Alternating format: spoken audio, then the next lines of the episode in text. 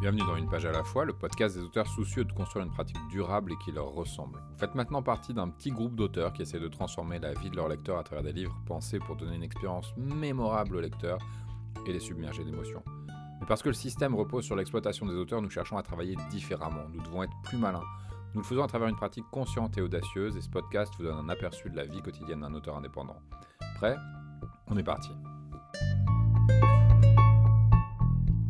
Il y a eu, je crois que c'était l'an dernier, un rapport du CNC sur l'industrie du visuel qui disait qu'il y avait là à avoir un gros besoin d'auteurs avec deux profils bien particuliers dans la décennie à venir. D'un côté, des auteurs de jeux vidéo qui sont formés à une écriture interactive, à des notions de gameplay, qui sont capables de faire une écriture qui soit pas linéaire. Et d'un autre côté, des auteurs de séries formés à une écriture qui est faite pour la durée, qui répond moins aux structures classiques de l'unitaire et qui obéit à une logique déclinable à l'infini pour alimenter les plateformes. Et qu'on avait, le rapport soulignait ça, on avait un déficit de compétences dans ces domaines-là. Du coup, le CNC a lancé un appel à projet visant au financement de la formation sur ces écritures-là pour pouvoir justement combler l'écart entre le besoin qui est en train de naître et qui va devenir très impérieux bientôt et l'état actuel des compétences des auteurs. J'ai déjà abordé la question des séries d'un point de vue plus métatextuel dans l'épisode 31. Ici, je vais entrer plus en détail sur le socle de la série qui est la Bible dans le jargon, on appelle Bible le document qui réunit les éléments qui fondent la récurrence de la série. Ça peut être les personnages et leur caractérisation, ça peut être des éléments d'univers qu'on va réutiliser, ce qui est particulièrement important, par exemple pour une série audiovisuelle, parce que ce sont des décors qu'on va devoir fabriquer. Mais il y aura aussi des éléments thématiques, des structures types d'épisodes pour permettre à différents auteurs d'intervenir pour la série, puisque la particularité d'une série, c'est qu'elle n'est pas écrite souvent par une seule personne, mais par plusieurs. Donc on a besoin d'avoir un document de référence commun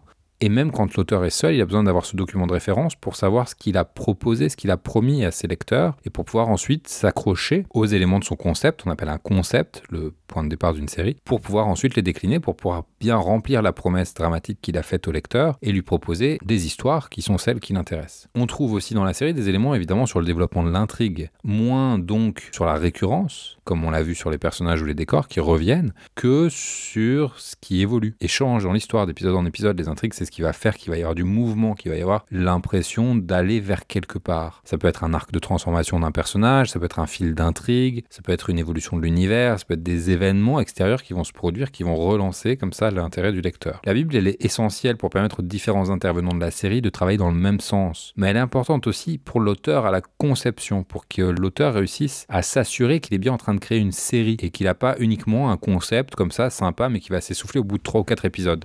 On a le phénomène dans les unitaires aussi, c'est-à-dire vous avez une idée, vous commencez à écrire, puis au bout de 15 pages, vous vous rendez compte que vous n'avez pas de suite, vous ne savez pas où vous allez. Vous aviez une bonne idée mais pas une bonne histoire. Dans la série, c'est encore pire parce qu'il ne s'agit pas de tenir 100 pages, mais des milliers de pages, puisqu'on va compter des dizaines et des dizaines d'épisodes, voire souvent des centaines d'épisodes quand il y a plusieurs saisons. Le point principal sur lequel repose la série, c'est la capacité de son concept, on parle aussi parfois d'une arène, à se décliner à l'infini. On a un ensemble de personnages, on appelle ça une galerie de personnages, avec des relations, des décors, un univers finalement, hein, qui pose ses propres enjeux, et on met tout ça ensemble et ça crée des étincelles qui font qu'il y a une histoire qui peut naître, des histoires en fait qui peuvent naître, qu'on va regarder, développer, sur lesquelles on va s'attarder.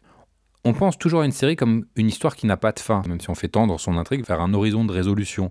Cet horizon, il est sans cesse repoussé, c'est ce dont je parlais il y a deux jours. Cette différence majeure entre les séries sérielles, c'est-à-dire des séries qui sont vraiment pensées comme un concept qu'on va décliner sans vraiment avoir de finalité, et des séries qui sont en réalité des unitaires trop longs pour tenir dans un seul livre ou un seul film, qu'on chapitre, et qui deviennent des séries un petit peu par nécessité, mais pas parce qu'elles ont été pensées comme telles. Souvent, on va avoir comme ça un auteur qui a l'idée d'une histoire très très longue, et pour qu'elle soit digeste, on va la découper en plein de petits épisodes.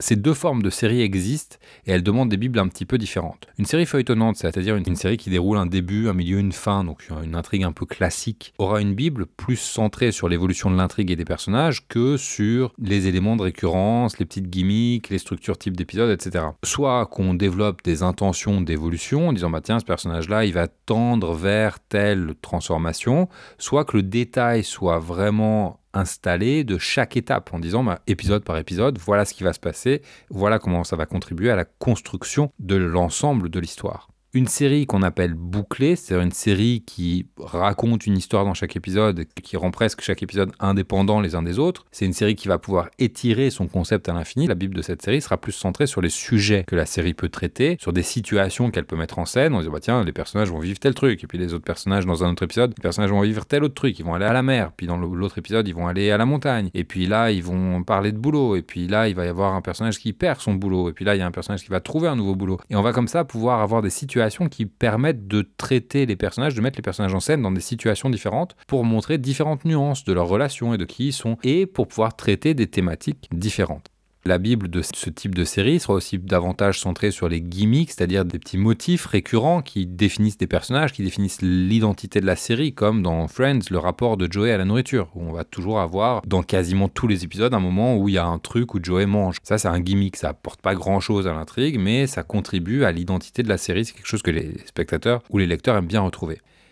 Ça ne veut pas dire que dans une série feuilletonnante, on n'aura pas des éléments de récurrence ou de gimmick, ni que dans une série à concept, on ne fera pas progresser l'intrigue. On le voit encore une fois dans Friends, ou avec l'évolution des relations entre les personnages. C'est juste que l'importance relative de chacun de ces éléments change par rapport aux autres, en fonction du type de série dans lequel on est. Et ça, on va le voir dans la Bible, ça va être reflété dans la Bible. Si vous voulez développer une série, et c'est un truc que j'encourage vraiment tous les auteurs à faire, parce que quand vous avez un concept, si votre projet fonctionne, bah, c'est intéressant de pouvoir le décliner, de faire une suite. C'est beaucoup plus facile de faire une suite si vous l'avez pensé en amont que pris au dépourvu quand vous avez eu l'impression de terminer quelque chose et que votre projet était fini une fois que vous aviez bouclé le premier tome. Donc si vous avez l'intention de faire une série ou si vous voulez vous amuser à essayer de décliner le concept de votre projet actuel en série, prenez le temps d'en établir une bible.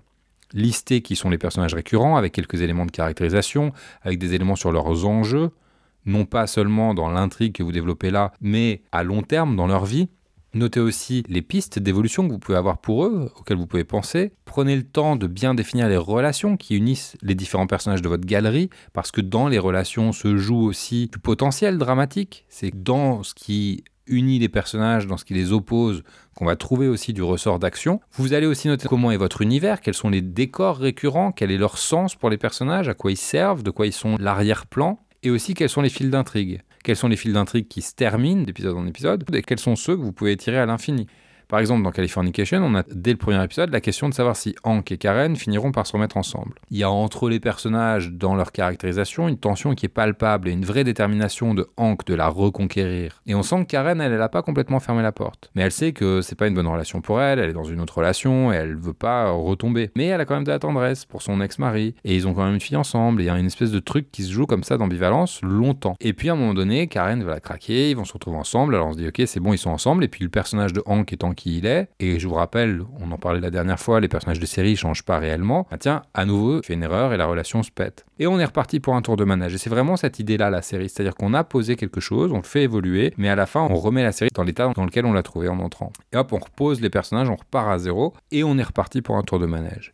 Si bien que quand Karen part avec son nouveau copain à la fin de la saison, je crois que c'est dans la saison 5, elle en a marre, elle dit euh, c'est bon que tu me saoules et puis j'ai dépassé en fait ce moment-là de ma vie. Il y a comme un sentiment d'achèvement. En plus l'épisode est traité comme ça, on a vraiment le sentiment que c'est terminé, qu'il n'y a plus de possibilité pour ces deux personnages-là de finir ensemble. Et de fait, la série va continuer, mais plus sur cette euh, interrogation-là. On sait que c'est fini, c'est mort, ça y est, cette période-là de leur vie est terminée. Et à partir de là, il manque quelque chose à la série. C'est comme si elle avait été finie, qu'on l'a continuée mais sans vraiment y croire parce que quand on rentre dans une série en tant que spectateur, c'est pour voir et pour faire l'expérience encore et encore du même type de tension. Quand ce type de tension il est résolu, la série ne nous intéresse plus autant. Et c'est compliqué de la relancer quand on a résolu le gros point d'interrogation sur lequel elle reposait. De la même façon que c'est difficile de répondre à ce point d'interrogation de manière satisfaisante. On l'a vu avec Lost. Donc faites votre Bible. Personnage, intrigue, décor, vous posez quelques pitchs d'épisodes possibles pour vous entraîner à décliner votre concept. Pour nous, en littérature, la série a été déclinée de plein de façons différentes. On a le feuilleton du 19e siècle avec euh, Alexandre Dumas par exemple, qui publiait quelques feuillets par semaine dans les périodiques et qui maîtrise très bien la notion de promesse dramatique. Trois mousquetaires, c'est de l'action de haut vol. On a la relation entre les quatre persos, on a des personnages très archétypés qui chacun représente une manière d'être à cette époque-là et qui se retrouvent lancés dans des aventures. C'est un peu l'agence touriste. Hop, on va avoir la problématique de l'aventure de la semaine. Ils vont vivre leur truc, tac, tac, tac, ça va se bastonner. Il va y avoir de l'action, de l'espionnage, du mystère, des trucs comme ça. On va avoir notre dose et après on va repartir. Prochain épisode, pareil, les personnages viennent, ils ont une nouvelle intrigue, ils remplissent la mission et ainsi de suite. Quand on lit aujourd'hui, alors qu'il est regroupé sous forme de un roman, on va retrouver la structure originelle des épisodes dans le chapitrage. Un autre type de série, c'est les séries façon Harry Potter qui vont décliner une intrigue sur plusieurs tomes où chaque tome porte sa propre intrigue qu'il résout. Mais à chaque intrigue ainsi résolue, on a une nouvelle pierre qui est apportée à l'édifice de l'intrigue globale. C'est-à-dire que chaque livre traite d'une question dramatique, arrive à la fin de la question dramatique, et en arrivant à la fin de la question dramatique et dans la façon dont elle se résout, on a des éléments qui sont apportés sur la compréhension générale des enjeux de cet univers-là. La lutte entre Harry et Voldemort, la révélation progressive des enjeux et du lien qui les unit, ces deux personnages-là.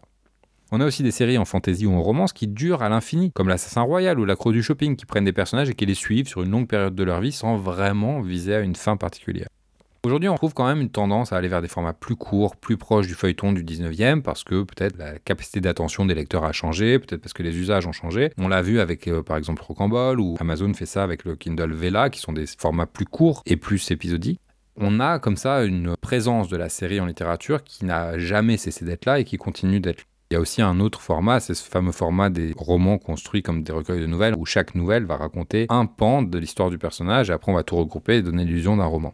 Quoi qu'il en soit, la série, c'est une excellente manière de prolonger le plaisir du lecteur, mais à condition d'anticiper, parce qu'une série, ça peut s'improviser, mais c'est beaucoup plus facile quand vous avez pensé une logique sérielle pour votre projet dès le départ. Perso, je préfère les séries qui sont déclinables à l'infini parce que je trouve que c'est plus facile à concevoir. On pose un concept et on regarde différentes manières de rentrer dans ce concept et de s'amuser avec ce concept. Mais c'est aussi probablement parce que j'ai commencé comme ça, en écrivant pour le dessin animé. Donc très tôt, j'ai pris le pli de m'approprier un concept, prendre des personnages que d'autres vont prendre autrement, les respecter et faire quelque chose d'intéressant avec ces personnages-là. Et ça, je le raconterai dans un épisode futur. Pour l'instant, demandez-vous comment vous pourriez, vous, si votre projet était une série, en établir la Bible. Ça vous entraînera et ça vous préparera à réfléchir aussi à la sérialité de votre projet. Si vous aimez ce podcast, n'hésitez pas à le partager, à le liker, à laisser des commentaires. Et si vous n'êtes pas encore sur la newsletter et que vous voulez recevoir les conseils que je donne de temps en temps, vous pouvez vous inscrire sur CDD, comme conseil du dimanche, cdd.anael.email. Et moi, je vous dis à demain. Ciao et petite précision d'organisation, la semaine prochaine, je serai en vacances, donc il n'y aura pas d'épisode de podcast pendant une semaine. Donc du 4 février au 12 février, il n'y aura pas de nouvel épisode de podcast.